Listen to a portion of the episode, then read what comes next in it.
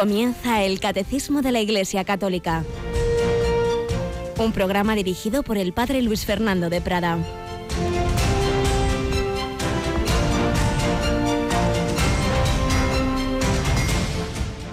Cristo ha resucitado, aleluya. Verdaderamente ha resucitado, aleluya. Y así, querida familia de Radio María y querida Cristina, buenos días. Buenos días. Seguimos celebrando esta octava de Pascua, esta fiesta de una semana de 50 días y en definitiva fundamento de nuestra fe, Jesucristo resucitado, vencedor del pecado y de la muerte. Vencedor del pecado, eh, aparecido a los apóstoles en la tarde del domingo de Pascua, según el capítulo 20 de San Juan, les dice, recibid el Espíritu Santo a quienes perdones los pecados, les quedan perdonados. En esta octava de Pascua estamos también en la semana, podemos decir, de la misericordia y vamos a tener mm, a partir de hoy mismo pues unos momentos muy especiales. Eh, para empezar, Cristina, pues vamos a acabar la última hora del día en Radio María, penúltima en Canarias, y va a ser un momento intenso de oración, ¿verdad? Sí, como siempre, ese preciso momento de nuestra emisión, que es la hora santa, que ya desde hace mucho tiempo compartimos con nuestros oyentes y que, bueno, pues merece la pena en esta octava de Pascua celebrarla con, con la alegría del resucitado pues les, les, invitamos a todos a acompañarnos en ese momento de oración ante el resucitado expuesto en el Santísimo de nuestra capilla. No les invitamos a venir allá porque es muy pequeñita, pero sí a unirse, a unirse en oración por las ondas e incluso pueden entrar virtualmente en la capilla con internet, en su ordenador pueden ver las imágenes esta noche de la capilla y ahí está Jesús resucitado expuesto en la custodia. Esta noche, de 11 a 12, 10 a 11 en Canarias. Pero es que mañana, primer viernes de mes, tenemos una retransmisión súper especial, ¿verdad, Cris? Sí, estamos ya en este contexto de la misericordia y tenemos eh, la Santa Misa, la vamos a celebrar a las 3 de la tarde desde Lituania, en Vilna, mm. desde Vilna, la ciudad de Vilna, en Lituania. Ni más ni menos, Lituania, Vilna, que era parte de Polonia, ahí estaba Sor Faustina Kowalska, eh, cuando el Señor hace esas revelaciones de, del cuadro, de la fiesta del amor misericordioso de la Divina Misericordia, mañana a las 3 de la tarde, Santa Misa multilingüe en unión con todas las Radio Marías del mundo. Nosotros haremos la traducción española eh, para todas las radios María hispanas y bueno, otras en las diversas lenguas pues harán lo mismo. Viernes. Y luego el fin de semana pues nos vamos a celebrar la fiesta de la Divina Misericordia a Roma con el Santo Padre. El sábado tenemos vigilia de oración.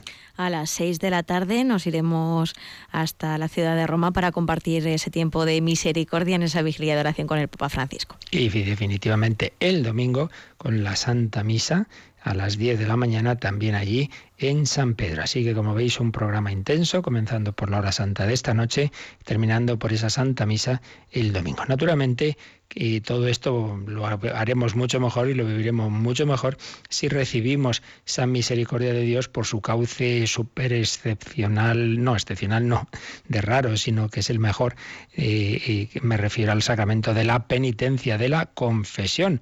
Qué mejor momento que esta semana de la misericordia, fiesta de la Divina Misericordia, primer viernes de mes, octava de Pascua, en fin, muchos motivos para recibir la penitencia, hacer una buena confesión y, por supuesto, la Sagrada Comunión. Pues que vivamos así estos días tan bellos y vamos adelante con esta nueva edición del Catecismo en esa primera sección testimonial que ahora estamos dedicando a nuestros hermanos perseguidos por su fe en Oriente Medio.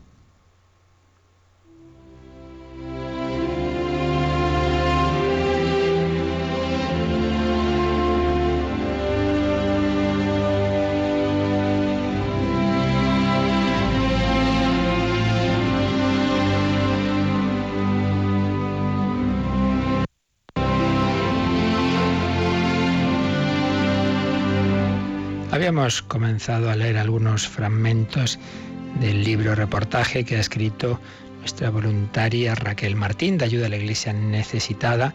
Tienen un programa en Radio María, esta benemérita Fundación Pontificia Ayuda a la Iglesia Necesitada, un libro recogiendo testimonios de los cristianos perseguidos en Irak antes de que sea demasiado tarde, se titula. Pues bien, uno de los capítulos nos cuenta cómo empezó la cosa en Mosul, la segunda ciudad más grande de Irak. Fijaos que en el año 2003, antes de, la guerra aquella, aquella invasión norteamericana, la comunidad cristiana local en Mosul era unos 35.000 fieles, había 35.000 cristianos que vivían su fe con relativa libertad y paz. Once años después, ese número quedó en 3.000. Como dijo Juan Pablo II cuando iba a empezar esa guerra, esta guerra puede tener consecuencias eh, imprevisibles, ya se ha sido y desde luego ha resultado nefasta para los cristianos. Quedaban de 35.000, 3.000. Hoy ya no queda ninguno. ¿Qué pasó?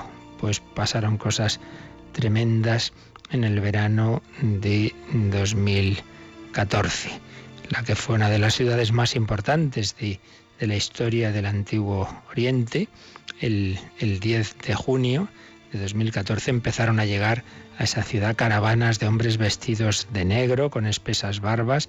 Eran los milicianos del Daesh, el que llamamos el Estado Islámico, que les decían a la gente, no, tranquilos, no os va a pasar nada, no os preocupéis, como contaba Cinia a, estos periodistas de ayuda a la iglesia necesitada, una madre de familia que vivía allí en Mosul.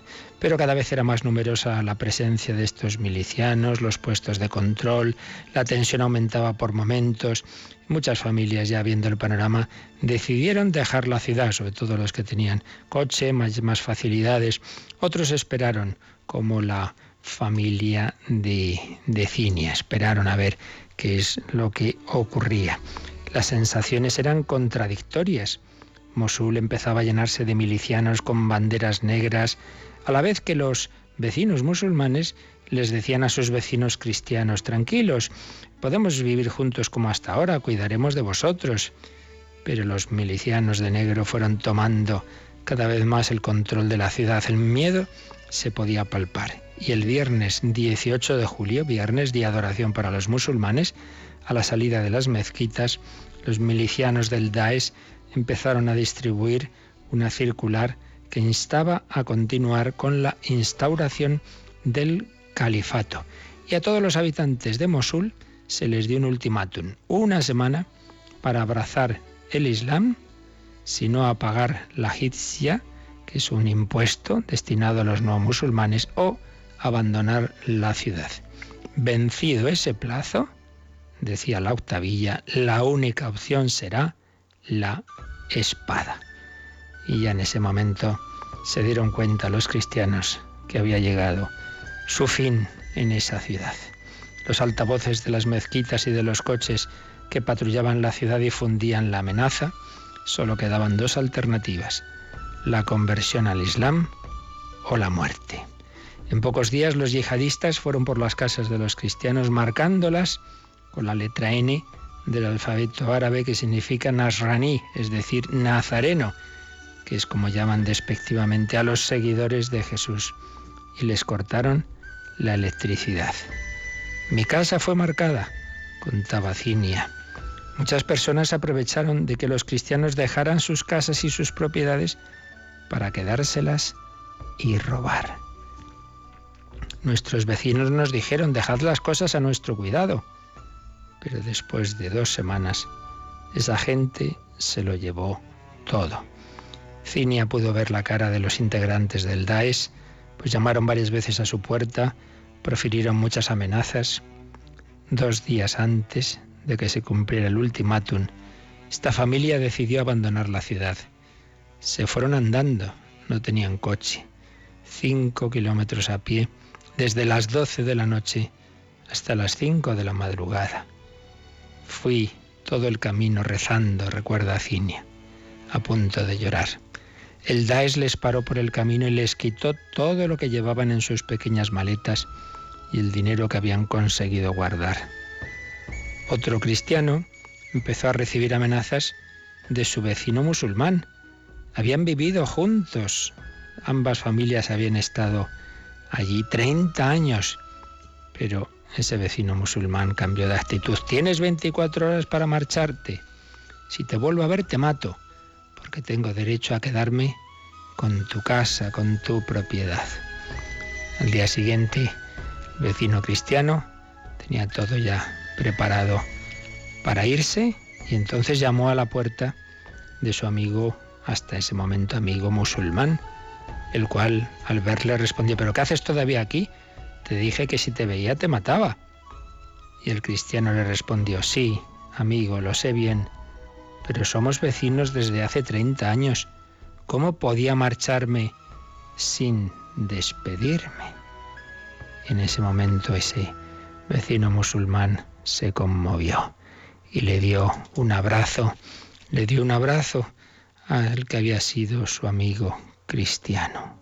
Perdóname, lo siento, quédate, yo te protegeré, no te pasará nada. Demasiado tarde, respondió el cristiano. Y es que la confianza ya se había roto. No hay sitio para los cristianos en Mosul, nos vamos. Como Cinia, los cristianos que abandonaron Mosul han perdido la confianza en sus conciudadanos musulmanes, pues vieron cómo en cuestión de horas todos ellos se hicieron seguidores del Daesh. Pues seguramente no lo hubieran hecho de corazón, pero las circunstancias les pusieron en esa actitud. Los terroristas del Daesh garabatearon unas palabras en las casas abandonadas por los cristianos, propiedad del Estado Islámico. De este modo, los musulmanes se adueñaron en pocos días de todas las posesiones que dejaron los cristianos. Ocuparon sus hogares, vendieron en mercadillos los muebles y enseres, las iglesias, parroquias y conventos fueron ultrajados y convertidos en prisiones y hospitales.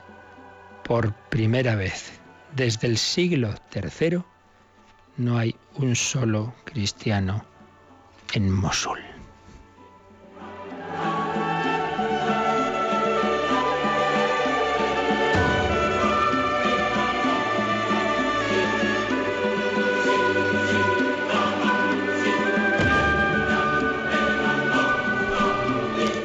Pues obviamente tenemos que sentirnos unidos con nuestros hermanos cristianos. Jesús resucitado les da fuerza para compartir su cruz. Ellos lo, han dicho muchos de ellos. Hemos perdido todo menos la fe. Nuestra fe no nos la quitan. Somos cristianos, somos cristianos. Recemos por ellos, ayudémosle por todas las formas posibles, espiritual, materialmente.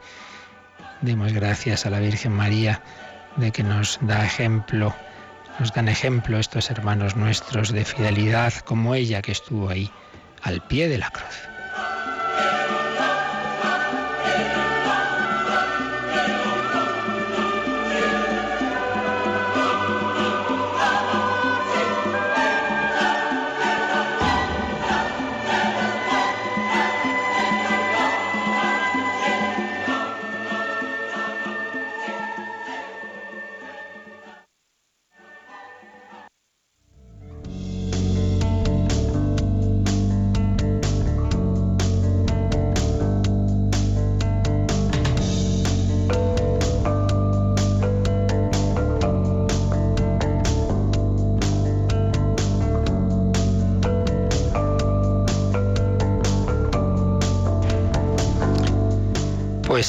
Lo que para nosotros puede ser a veces alguna dificultad, algún problemilla, para otros hermanos nuestros es la vida o la muerte. Seguir a Jesucristo, contemplar sus misterios de los que estamos hablando aquí.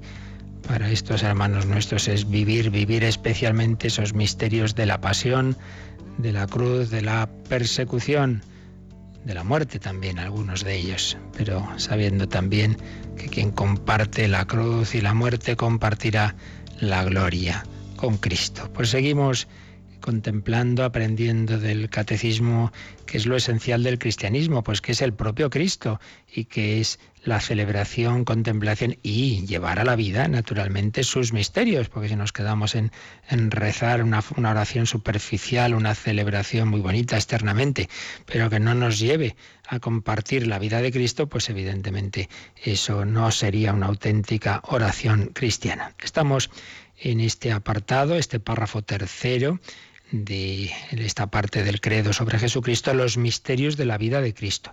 Y concretamente el apartado que empezábamos ayer, toda la vida de Cristo es misterio. Habíamos leído el número 514 y ahora el 515. ya lo vimos ayer, pero lo vamos a repasar un poquito. En ese número, por un lado, se nos hablaba de las eh, distintas fases o etapas que hay en los evangelios. Los evangelios, en primer lugar, naturalmente, su origen es la propia vida y enseñanza de Jesús, después la tradición oral, como todo eso se fue contando, se fue explicando, y luego finalmente ya se van poniendo por escrito una selección, no todo, ni en un orden cronológico necesariamente, sin, sin mucha preocupación del detalle concreto, sino lo esencial de lo que nos quiere enseñar a todos los cristianos, esa vida de Jesús. No se nos cuentan cosas no sabemos de qué color eran los ojos de Jesús, ni qué tipo de ropa llevaba concretamente, porque eso no es importante en absoluto. Nos hubiera podido dar lugar a, fijarnos en cosas que no, que no son esenciales para lo que es la vida cristiana, la imitación de Cristo. Pero en cambio lo que se nos cuenta, todo ello tiene relevancia para nuestra vida. Y por eso se nos decía en este número algo precioso, que, que, todo, todo lo que Jesús ha hecho, todo es para nuestra enseñanza. Dice, desde los pañales de su natividad hasta el vinagre de su pasión y el sudario de su resurrección, todo en la vida de Jesús es signo de su misterio veíamos lo que significa misterio y sacramento. Misterio es lo que está ahí escondido, lo invisible, pero que se hace presente a través de lo visible, de lo sensible. El sacramento es el signo sensible de la realidad invisible. Veíamos que esa palabra sacramento tiene un primer sentido, el proto-sacramento es Cristo, porque siendo el Dios invisible, sin embargo se ha hecho visible en esa humanidad de Jesucristo. Quien me ha visto a mí ha visto al Padre. Proto-sacramento, el sacramento primordial. En la humanidad de Jesús, en su cuerpo y en su alma, se me revela Dios, ni más ni menos. Pero a su vez ese sacramento, ese proto-sacramento, eh, ha hecho, nos ha fundado, ha instituido la Iglesia como cuerpo suyo. Cristo cabeza, la Iglesia cuerpo de Cristo, entonces la Iglesia es el sacramento universal de salvación. ¿Cómo me encuentro yo con Dios? A través de Cristo. ¿Cómo me encuentro con Cristo? A través de la Iglesia. En la Iglesia me encuentro con Jesucristo. En la Iglesia de nuevo veo lo visible, veo personas, veo signos, veo pan, vino, agua, aceite, pero a través de lo visible me encuentro con el invisible, con el Dios que actúa en Jesucristo. La Iglesia es sacramento universal de salvación. Pero a su vez, dentro de la Iglesia hay sobre todo, no solo, pero sobre todo, siete grandes gestos a través de los cuales Jesús actúa que son los siete sacramentos. A través de ellos Dios actúa en Jesucristo, en la Iglesia y me da la vida divina en el bautismo, la confirma, la aumenta en la confirmación, la alimenta en la Eucaristía, la cura en la penitencia, le da la gracia necesaria para vivirla en el estado matrimonial o en el estado sacerdotal, y la, em, cura también las heridas ya eh, de la enfermedad seria o de la ancianidad o del momento de la muerte en la unción de enfermos, sacramentos a través de los cuales Jesucristo actuó. Pues es lo que estábamos viendo, toda la vida de Cristo es misterio, misterio que actúa de esa manera sacramental. Toda, toda la vida, pero evidentemente con momentos especialmente densos, como es la pasión y la resurrección. Veíamos algunos de los números marginales que vienen aquí junto a este número 515, pero nos quedaban algunos. Cristina, tenemos uno, el 609, sobre esa pasión de Jesucristo, ese misterio de la pasión que se nos hace presente, que debemos siempre contemplar y que celebramos en la liturgia. Vamos a leer ese número 609. Jesús, al aceptar en su corazón humano el amor del Padre hacia los hombres, los amó hasta el extremo, porque nadie tiene mayor amor que el que da su vida por sus amigos.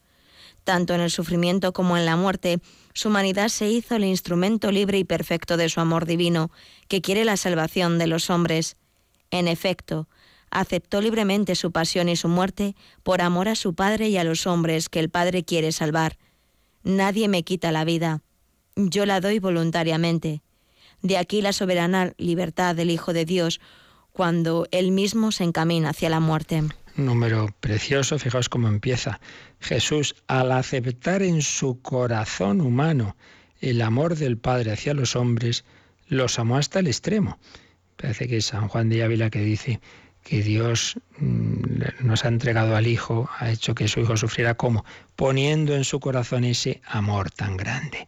el amor de Cristo. El amor divino se hace amor humano en su corazón humano, que le lleva a libremente dar la vida libremente. Jesús tiene esa humanidad, ese cuerpo y esa alma que naturalmente tiene esa libertad que lo hace porque quiere, no obligado, pero lo hace porque quiere movido por amor al tener ese amor, ese amor tan grande, ese amor infinito al Padre y a los hombres, un amor divino pero hecho humano en esa humanidad, Jesús da la vida por nosotros. Pues desde luego, si un misterio de la vida de Cristo debemos contemplar con frecuencia, si lo han hecho todos los santos, la contemplación de la pasión de Cristo debe ser esta, esta su pasión pues ha habido santos que ha sido su materia habitual. Santa Teresa recomendaba muchísimo y sobre todo los viernes. Recordemos que nuestro queridísimo Juan Pablo II, Carl Wojtyła, desde joven todos los viernes del año meditaba el Via Crucis hasta el día antes de su muerte en la cama.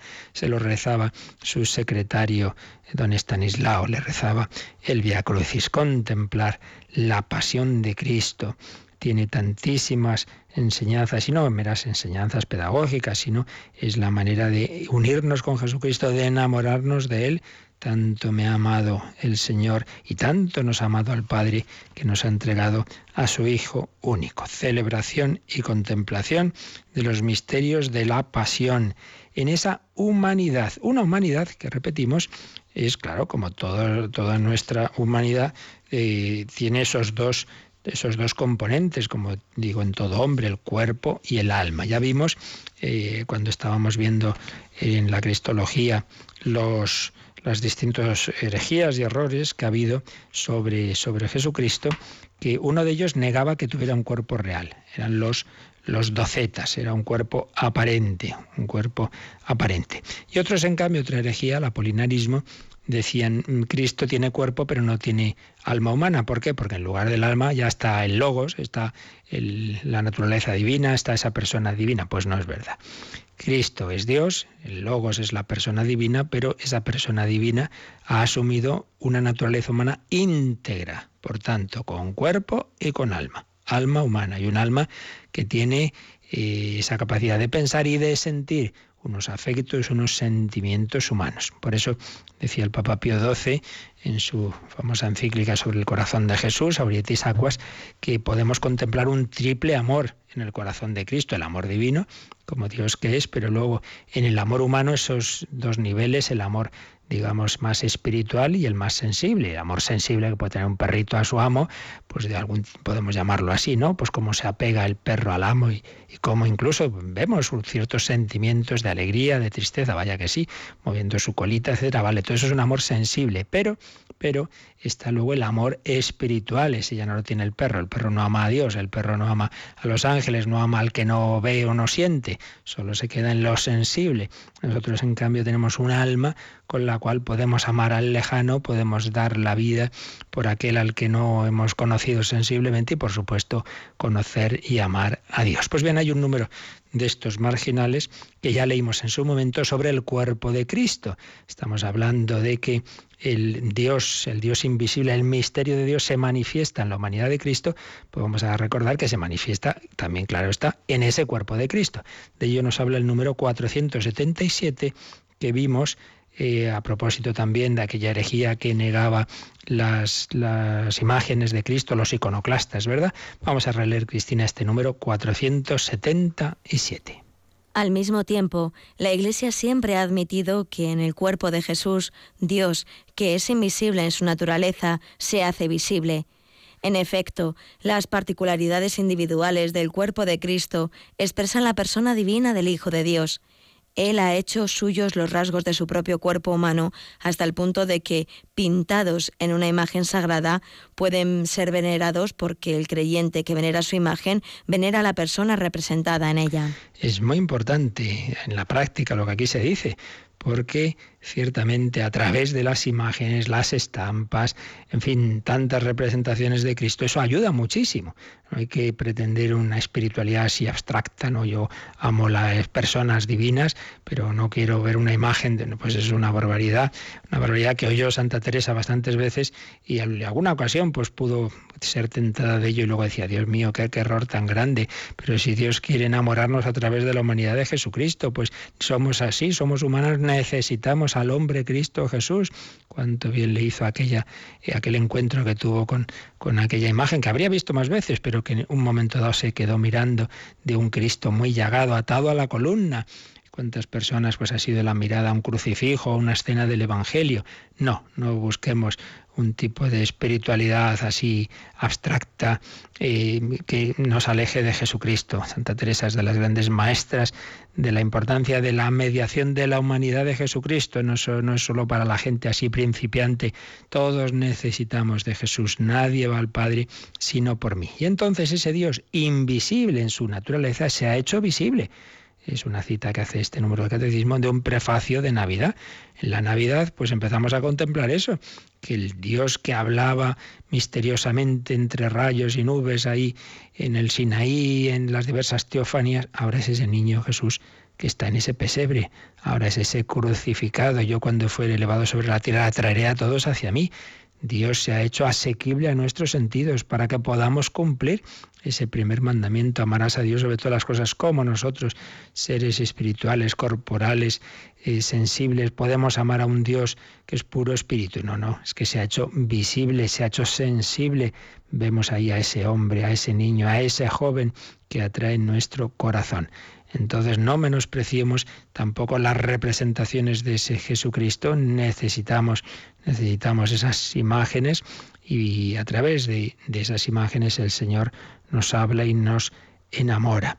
Por eso podemos ver muchas veces como Papa Francisco le gusta cuando acaban las celebraciones, alarga su mano, toca esa imagen, toca ese, ese lienzo de, eh, de esa tilma de, de, Juan Diego, de la Virgen de Guadalupe, esa otra imagen de la Virgen, hace la señal de la cruz. No, no menospreciemos la espiritualidad de las almas sencillas que, que buscan ese contacto con las imágenes. Dios eh, se ha hecho eh, asequible a nuestros sentidos. Pues bien, de estas cosas y de todas estas que hemos ido viendo en este número, hacía también alusión a ese documento que en varias ocasiones hemos citado, que escribieron nuestros obispos, los obispos españoles, ya por el 2005, Teología y Secularización, hablando pues de algunos aspectos que a veces se olvidan o incluso lamentablemente se niegan en diversas obras teológicas. Entonces, cuando llegan a este punto, toda la vida de Cristo es misterio, el número 26 de ese documento pues dice unas cosas que en parte ya dijimos ayer, pero que nos vienen bien ahora eh, como están aquí expuestas en este documento episcopal. Toda la vida de Cristo es acontecimiento de revelación. Lo que es visible en la vida terrena de Jesús conduce a su misterio invisible. Comienza así este, este número citando citando el catecismo, las palabras, los milagros, las acciones, la vida entera de Jesucristo es revelación de su filiación divina y de su misión redentora. Todo en Jesús, palabras, milagros, acciones, toda la vida de Jesús es revelación de quién es Él, su filiación divina, es el Hijo de Dios y de qué ha venido a hacer nuestra salvación, nuestra redención. Y sigue diciendo, los evangelistas, habiendo conocido por la fe quién es Jesús, los evangelistas, ayer recordábamos también, eran, claro, eran creyentes que ya habían creído en Jesús resucitado y que ahora quieren ir hacia atrás y decir, bueno, ¿y cómo fue esta vida de Jesús? Vamos a, poner por escrito lo que eh, estamos predicando, lo que estamos escuchando en algunos casos, en otros predicando directamente, como San Juan, pues vamos a poner por escrito eh, esa vida de Jesús. Mostraron los rasgos de su misterio durante su vida terrena. Este Jesús que ahora está glorioso y resucitado ha llevado una vida terrena, vamos a contarla. La revelación de los misterios de la vida de Cristo, acogida por la fe, nos abre al conocimiento de Dios y a la participación en su misma vida. Esa revelación de los misterios de Cristo nos lleva a conocer a Dios y a vivir la vida divina. Y sigue diciendo, en la liturgia, ejercicio de la función sacerdotal de Jesucristo, es una cita del Vaticano II, la liturgia, ejercicio de la función sacerdotal de Jesucristo. En ella, la Iglesia celebra lo que nuestra fe confiesa, de modo que podemos entrar en comunión verdadera con los misterios de Cristo. Recordemos esas partes del catecismo. La primera parte es lo que creemos, lo que estamos viendo ahora nosotros, la fe, eh, la fe creída, el credo, pero la segunda parte es la fe celebrada. Lo que creemos lo celebramos en la liturgia. Entonces, en la liturgia la Iglesia celebra lo que nuestra fe confiesa, de manera que podemos entrar en comunión verdadera con los misterios de Cristo. Yo ahora, en la liturgia, me puedo unir con ese nacimiento de Cristo porque yo también me quiero hacer niño, me da Jesús la capacidad, esas virtudes del niño, yo me uno con Jesús en Nazaret en mi trabajo ordinario, en mi día a día en casa, como Jesús estaba en la casa de Nazaret en su vida oculta, porque Él me da su espíritu, me va dando un corazón semejante al suyo para vivir yo hoy lo que Él vivió en Nazaret. Sigue diciendo este documento episcopal. Todo lo que Cristo vivió hace que podamos vivirlo en Él y Él lo viva en nosotros. Qué bonito, ¿eh? Todo lo que Cristo vivió, yo puedo vivirlo en Él, lo que os decía, yo trabajo en Cristo, yo predico en Cristo y Él lo viva en nosotros. Cristo vive en mí, yo no soy yo quien vive, dirá San Pablo, sino que es Jesucristo quien vive en mí. Una honda cristología mostrará la continuidad entre la figura histórica de Jesucristo, la profesión de fe eclesial y la comunión litúrgica y sacramental en los misterios de Cristo. No hay que separar estos niveles. Continuidad entre la figura histórica de Jesucristo, ese Jesús que vivió esos primeros años de nuestra era, lo que creemos sobre él es el Hijo de Dios hecho hombre, muerto y resucitado, es ese, ese que vivió esa vida humana, y nuestra comunión litúrgica y sacramental con él, puedo yo entrar en comunión con él. No es un mero personaje histórico del pasado, puedo leer la vida de Julio César, muy interesante, pero evidentemente yo no voy a entrar en comunión con Julio César. Sí, en cambio, con Jesucristo, que se ha quedado presente y viviente en su iglesia. Pues vamos a dar gracias al Señor de que podemos vivir con Él, que podemos vivir en Él y para Él. Él vive en mí, yo vivo en Él, vivir con Cristo, en, por Cristo, con Él y en Él. Vamos a meditarlo un poquito y a pedir que así lo hagamos cada día.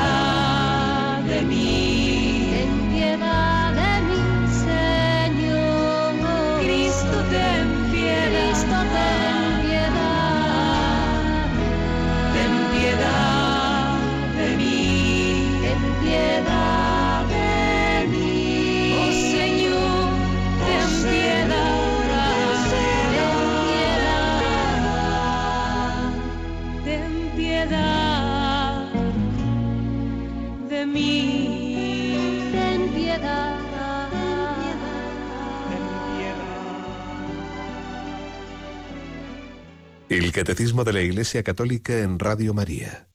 Señor, ten piedad de mí. Tú has vivido esa vida humana, has querido ser nuestro modelo, nuestro Redentor, ten piedad de mí, que por nuestra contemplación de los misterios de la vida de Cristo se nos vaya pegando su estilo de vida. Una contemplación que ha estado siempre presente en la historia de la Iglesia, pero que ha tenido ciertamente momentos que han ayudado especialmente, grandes autores que, que han insistido en ello, pero desde el principio nos recuerda el cardenal Christoph Ser pone su Cristología, por ejemplo, como ya San Ignacio de Antioquía nos habla de esos misterios de la vida de Jesús que ocurrieron en el silencio de Dios, cuando fundamenta con los tres misterios que hablan en alta voz la humanidad de Jesús que negaban los gnósticos. Se refería a la virginidad de María, el nacimiento virginal de Cristo y su muerte, la muerte de Jesús. El gran San Ireneo dirá también cómo fue hombre para ser tentado, así también fue palabra, logos, para ser glorificado. Y el logos descansaba durante la tentación, crucifixión y muerte, pero el hombre buscaba vencer, resistir, mostrar su bondad, resucitar y ascender a los cielos. El gran amante de Jesús, Orígenes, de la escuela de Alejandría, nos hablará mucho de la significación pedagógica de los misterios de Cristo para nuestra vida, para esa revelación de Dios, nos hablará de ese anonadamiento del logos. Será quizá el primero que tenga una meditación propia sobre el niño Jesús. En una de sus homilías pide a los creyentes que imitemos al viejo Simeón y que le pidamos al niño Jesús que venga a nuestros brazos. Por supuesto, San Agustín, como en casi todo, pues va a tener un montón de enseñanzas estupendas sobre este tema y concretamente va a hablar de una triple dimensión de los misterios de Cristo que enseguida nos va a decir también el catecismo. Esos misterios de Cristo son revelación de Dios, redención y recapitulación. Recordemos estas tres palabras que empiezan las tres por la sílaba re, re, revelación, redención y recapitulación. Lo veremos enseguida lo que significan estas tres palabras clave. San Agustín nos va a hablar de ello. Jesús al permitir que se le insultase, que se le escarneciese, al sufrir en la cruz, al ser azotado y martirizado, al sufrir su muerte ignominiosa, nos enseñó que fácilmente se acomoda el cuerpo al alma cuando ésta se somete a Dios. Cuando el alma quiere hacer la voluntad de Dios, el cuerpo también se acomoda al alma. Eh, en el siglo IV, pues se va a hablar ya bastante de la fiesta de Navidad que se está ya celebrando en Roma. Tenemos las grandes homilías del Papa San León Magno, que va a decir mucho esa idea de que el Hijo del Hombre, el Hijo de Dios, perdón, se hizo Hijo del Hombre para que nosotros pudiéramos ser hijos de Dios. León Magno ve ese misterio de la Navidad orientado hacia el misterio de la Pascua, pues Cristo ha nacido de la Virgen como verdadero hombre y verdadero Dios para que nosotros podamos morir con Él a nuestros pecados en el bautismo y ser justificados por Él en la resurrección pero será sobre todo a lo largo de la Edad Media cuando vaya creciendo la, devoción a los misterios de la vida de Cristo, primero en los claustros, los benedictinos como San Anselmo de Canterbury, no digamos San Bernardo, su gran devoción a la humanidad de Cristo y por supuesto también a la Virgen María. San Bernardo dirá, observa que el amor del corazón es de carne, porque le ha inflamado el corazón del hombre más hacia el Cristo corporal y hacia aquello que Cristo ha obrado y mandado en carne. Miremos a ese eh, verbo hecho carne. ¿Y qué diremos de las órdenes mendicantes y muy particularmente de San Francisco de Asís? Recordemos la importancia de aquella fiesta de Navidad de 1223 que San Francisco celebró en Grecho con lo que sería el primer nacimiento, nacimiento, un Belén viviente que él organizó y que da origen ni más ni menos a que todos estos siglos después se hayan hecho y hagamos millones de Belenes de nacimientos, contemplar el misterio del Dios hecho niño, los misterios de la vida de Cristo y concretamente el misterio de la Navidad. San Francisco de Asís, los franciscanos como San Buenaventura, los dominicos también, y ahí tenemos esa terciaria dominica, doctora de la Iglesia Santa Catalina de Siena, que va a fomentar mucho la adoración de la cruz. Santo Tomás de Aquino en su gran suma teológica va a dedicar mucho espacio a esos misterios de la vida de Cristo. Y sin duda uno de los elementos de la historia de la espiritualidad que más ha hecho que se contemplen, que se mediten, que se difundan los misterios de la vida de Cristo son los ejercicios de San Ignacio de Loyola. Algunos piensan que son ante todo reflexiones eh, así un poco abstractas en absoluto. Con mucha diferencia, la mayor parte de las de las meditaciones, o mejor dicho, contemplaciones que se proponen en ejercicio son contemplaciones de los misterios de la vida de Cristo. Diversos puntos de contemplación. ¿Cuántos millones de personas habrán hecho en estos siglos los ejercicios de San Ignacio y contemplado en ellos esos misterios de la vida de Cristo? Pero no solo al hacer los ejercicios, sino que es que eso da lugar a muchos libros, muchos libros de oración, eh, en que se nos ha ayudado. Se nos ha ayudado a contemplar los misterios de la vida de Cristo. Normalmente pues se solían poner tres puntos, pues contemplar esas personas y en fin, distintas reflexiones que ayudan, sobre todo al que está comenzando a hacer oración. No nos olvidemos que la gran Santa Teresa de Jesús durante largo tiempo de su vida decía que no podía empezar a hacer oración sin la ayuda de un libro. Pues no nos creamos nosotros tan místicos que ya entro en la capilla y ya estoy en éxtasis. Pues no suele ser así. Nos suelen ayudar mucho estos libros de oración que como digo en buena medida se han inspirado en esas meditaciones y contemplaciones de los ejercicios espirituales de San Ignacio. Estaría también la, la Escuela Francesa de Espiritualidad, que va a hablar mucho de esa contemplación de la humanidad del Verbo encarnado, Pierre de Beril, San Juan Eudes, por supuesto, luego un gran autor benedictino, Don Columbia Marmión, en fin, muchos autores que han ido poniendo su granito de arena y muchos santos para que vivamos, contemplemos y, vaya entrando en nuestra vida pues esa, ese hacer nuestro, esa asimilación de los misterios de la vida de Cristo. Y decíamos, lo anticipamos ya, aunque lo vamos a ver ya en este número siguiente del Catecismo, que San Agustín hablaba de esas tres palabras que empiezan por R las tres, ¿verdad? Los misterios de la vida de Cristo, todos ellos son revelación, redención y recapitulación. Revelación. La vida de Jesús nos revela cómo es Dios y así se hace para nosotros modelo. Sed perfectos como vuestro Padre Celestial es perfecto. Y yo, ¿cómo puedo imitar la perfección de Dios? Mira a Jesús. Dios se ha revelado en Jesús. Revelación, redención.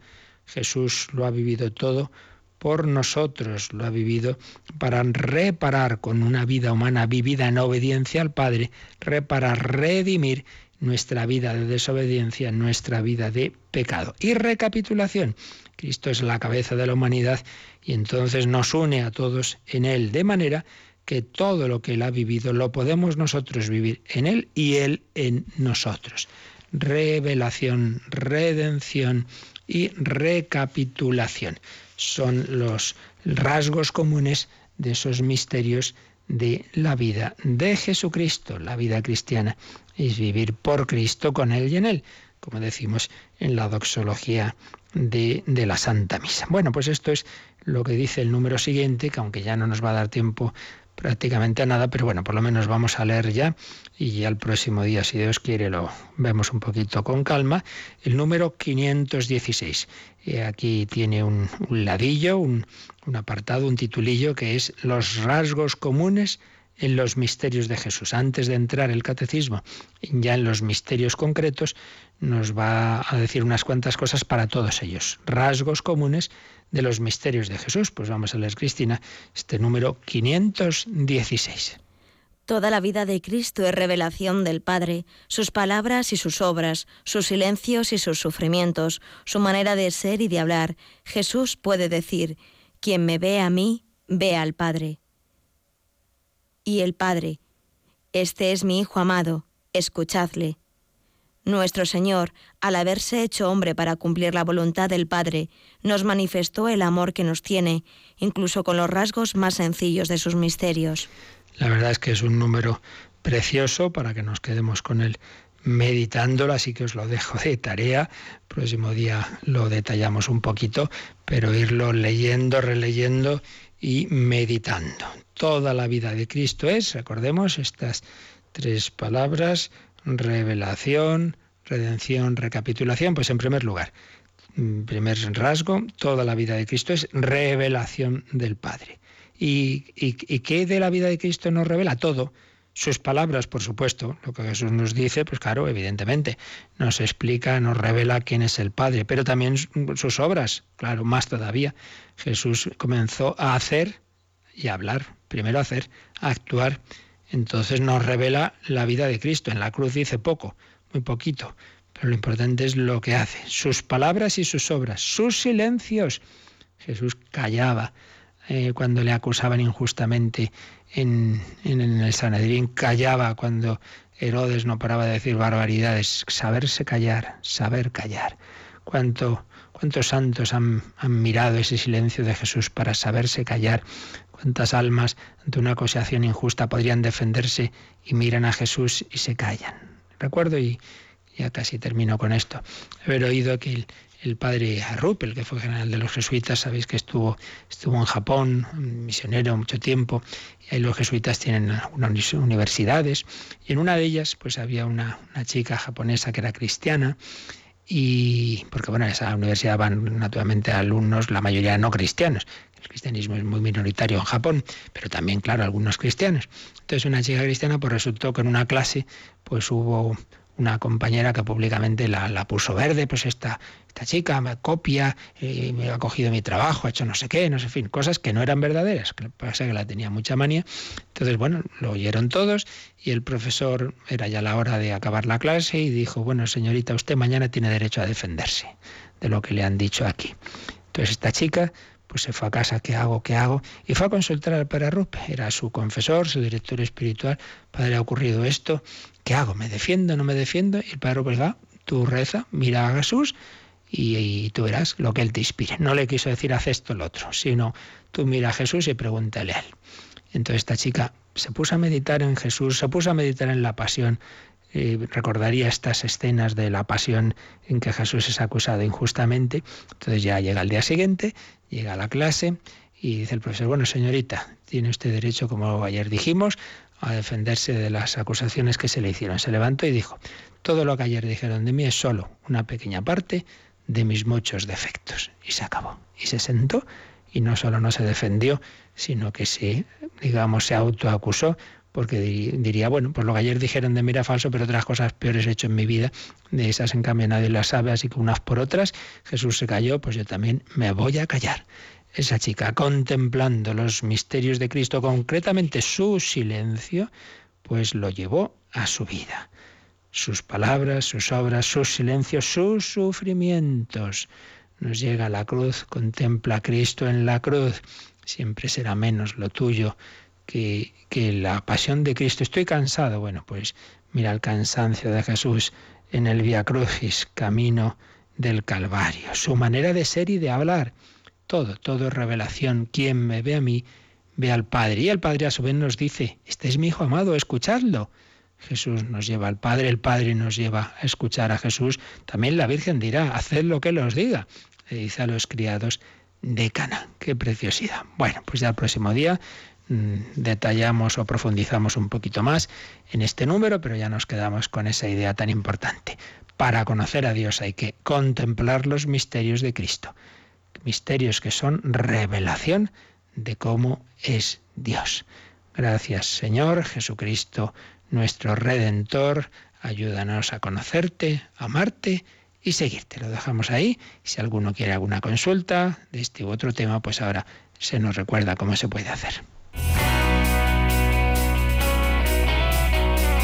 Participa en el programa con tus preguntas y dudas. Llama al 91 153 8550. También puedes hacerlo escribiendo al mail catecismo arroba radiomaria.es. Catecismo arroba radiomaria.es.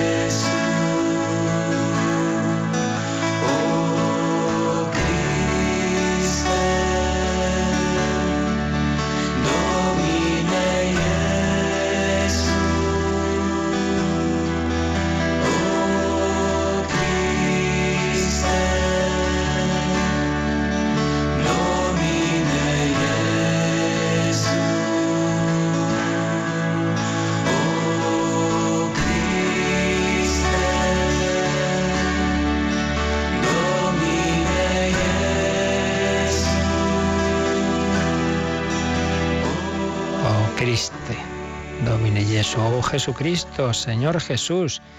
El Señor Jesús. Nos escribe Isabel un correo de un tema que ya vimos, pero que ya viene un poco la duda, si Isaías había dicho que la Virgen concebirá y dará a luz un hijo y le pondrá por nombre Emmanuel, entonces, ¿por qué se llama Jesús Jesús? Porque se le puso de nombre Jesús y no Emmanuel, si significan lo mismo. Bueno, vamos a ver, ya vimos que Cristo tiene muchos nombres, los nombres de Cristo. El catecismo empieza en la parte de Cristología hablando de esos nombres. Y es que la realidad infinita, divina, humana de Jesús no se agota ni con uno, ni con dos, ni con cinco, ni con cincuenta nombres. Cada nombre nos da un aspecto. Naturalmente todos ellos vienen a confluir en la misma realidad que es que es Dios hecho hombre para nuestra salvación. Pero cada nombre nos da un aspecto, un matiz. Entonces no, no es que tuviera que llamarse, digamos, como nombre propio Emmanuel. Emmanuel es Dios con nosotros, claro. ¿Quién es ese Jesús? El Dios que comparte nuestra vida, el Dios con nosotros. ¿Qué significa Jesús Yahvé salva? Pues también es el Dios, el Yahvé, Dios que se había revelado en el Antiguo Testamento, Salvador.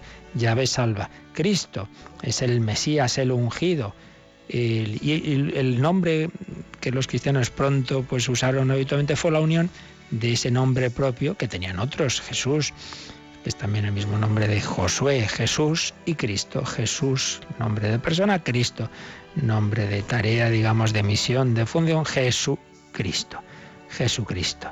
Pero es el mismo que el Emmanuel, es el mismo que el Señor, el Señor, el Kyrios, porque tiene esa categoría divina. El nombre de Jesús, toda rodilla se doble en el cielo, en la tierra, en el abismo, y toda lengua proclame Jesucristo es Señor, es el Señor. Distintos títulos, distintas formas de llamar al mismo y único Señor Jesús, la segunda persona de la Trinidad, que se ha hecho nuestro hermano. Muy bien, pues lo dejamos aquí. También había algún correo preguntando cómo se consiguen estos programas. Pues estos y todos los demás. Hay dos formas, llamar por teléfono 902 500 518. Quiero tales programas de tal día, etcétera, o tal recopilación, eh, o escribiendo a, pedidos de programas arroba radiomaria.es. punto es. La primera vez quizá mejor es siempre llamar por teléfono porque así se aclaran más las cosas y se pueden pedir de, tal día o se pueden pedir las recopilaciones. De hecho, recordaréis que toda la parte anterior a la cristología, toda la parte del Dios uno y trino, la creación, la existencia de Dios, el pecado original, y anunciamos que la habíamos recopilado, parece que es en tres DVDs, junto con las conferencias que ponemos los sábados en ese programa que completa este, en torno al catecismo, reposición de programas, conferencias de otros autores que profundizan en lo que aquí vemos. Este sábado pues también tendremos una reposición sobre los misterios de la vida de Cristo y los próximos sábados eh, tendremos la reposición de un programa Vida en Cristo en el que desarrollé un artículo que hace años, artículo largo, tuve que escribir con mucho gusto por supuesto, sobre la imitación y seguimiento de Jesucristo, un tema precioso que tiene que ver con lo que estamos ahora viendo de esos misterios de la vida de Cristo. Muy bien, pues lo dejamos aquí. Yo os recuerdo que esta noche, de 11 a 12, tenemos la, la, hora santa, esa hora santa ante el Santísimo Sacramento expuesto. Nos uniremos en oración. Hemos hablado ahora de Jesús y esta noche vamos a hablar con Jesús. La bendición de Dios Todopoderoso. Padre, Hijo y Espíritu Santo, descienda sobre vosotros. Alabado sea Jesucristo.